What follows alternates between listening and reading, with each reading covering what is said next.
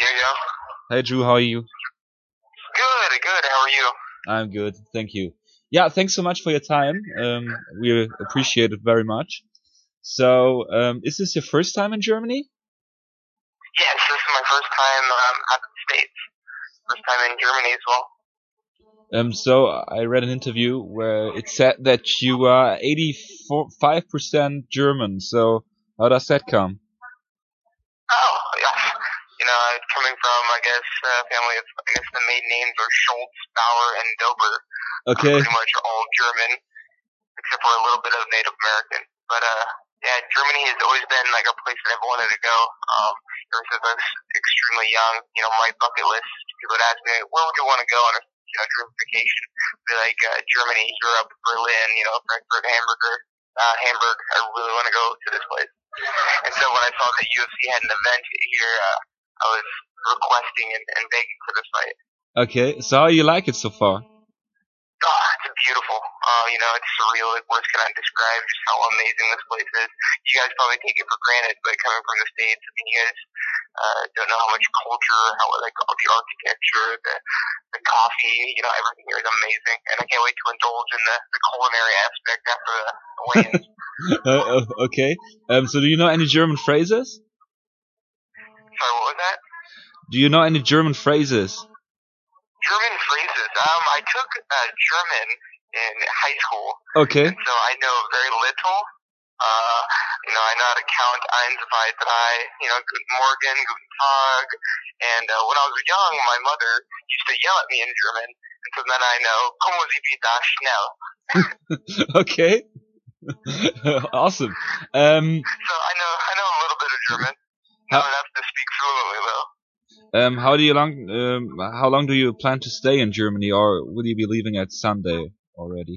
No, I- you know, I'm leaving on Sunday, which is unfortunate. 'cause I'd love to, you know, spend more time out here, but uh, you know, with every win, with every knockout, um, gives me more and more opportunities to make the money to come back out here in a little bit more casual environment.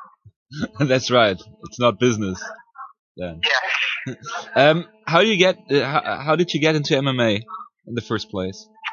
Um, I was the small nerdy kid growing up, uh, but I was extremely fascinated with uh, uh, Jean Claude Van Damme and the kickboxer and uh, blood sport. And so I, I had a, uh, um, a passion for martial arts at a young age. So then I joined uh, martial arts uh, when I was 13, and I just like I joined a school that taught mixed martial arts. And so then I learned Muay Thai, and then after I fell in love with Muay Thai, then I started learning Jiu-Jitsu, uh, joined wrestling in high school, and so I started doing everything at a very young age. Have you had any idols growing up in the sport? So in, in MMA per se, you mentioned Jean Claude Oh. Van Damme. He's not an MMA athlete, uh, to be fair, but in MMA itself. Yes, uh, you know, being interested in Muay Thai at a young age in, in, in K1, um, I was a big fan of Cro Cop, and then he got he went over to Pride, and then went over to the UFC, and so you know he's been kind of like a, an idol to me, uh, Cro Cop. Um, so um, what what did you like about him? Was it was it the, the left high kick or the or the um, kickboxing background? No, his kickboxing background, his left high kick, you know, he throws it straight right down the pipe, like uh, everything about him. Like I just wanted to mimic his style. He's left-handed, and so am I. And uh, yeah, just you know, going into the MMA world with a kickboxing base and being able to stay on his feet and you know knocking people out, that's what I really idolize. So what did you think when Gonzaga um, head kicked him at UFC uh, 70 in uh, London?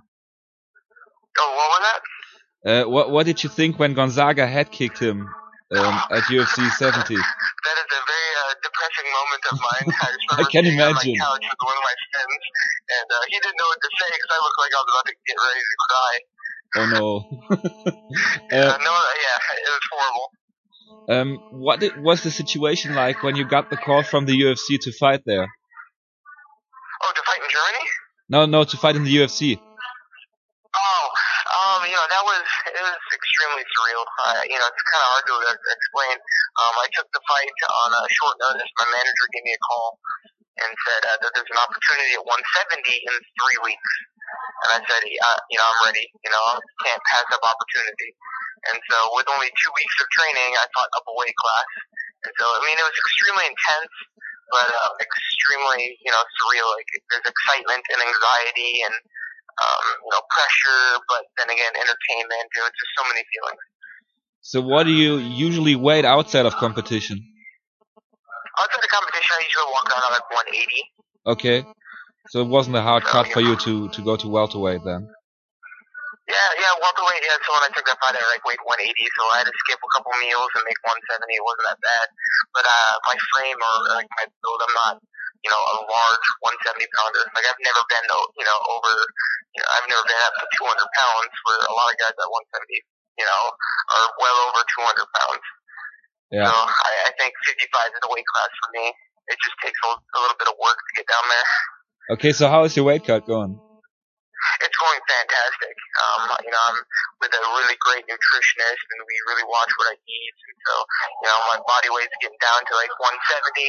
Uh, and then I do a water loading thing, will actually help me get the rest of the weight off. It's, it's going perfect.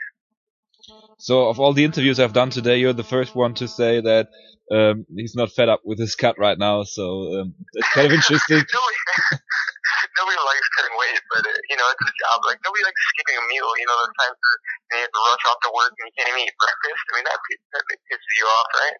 Nobody likes missing food and not being able to eat and getting told what to do.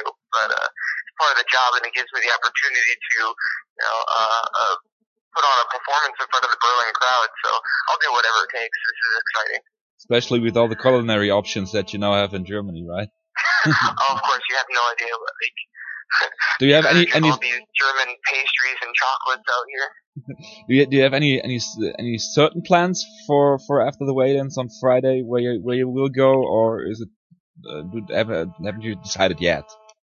Oh, yeah, you know, uh, of course, with all this downtime I had been planning, you know, I wanted to go, I like doing things authentic to the area. You know, so I'm not going to go out to like a Asian bistro or like some Vietnamese Yeah. place when I'm in Germany. So I've been looking at like all the really nice German restaurants locally um, that I could probably go to, and then obviously check out like the museums and stuff for like some downtime.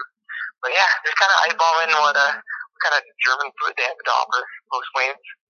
Yeah, um, I suggest you take um, you try a schnitzel, or uh, typically typically for German uh, for for the Berlin Berlin reg- region in Germany is uh, currywurst. It's like um, worth. Yeah, it's a sausage with curry sauce. Um, yeah, and you eat it with fries. It's very very traditional uh, Berlin food, and it's uh, That yeah. I, fantastic. I suggest that if you ask any uh, uh, yeah, Berlin citizen, they will always uh, yeah suggest that. I I think I'm not from Berlin, uh, but but that's that's what I'm told.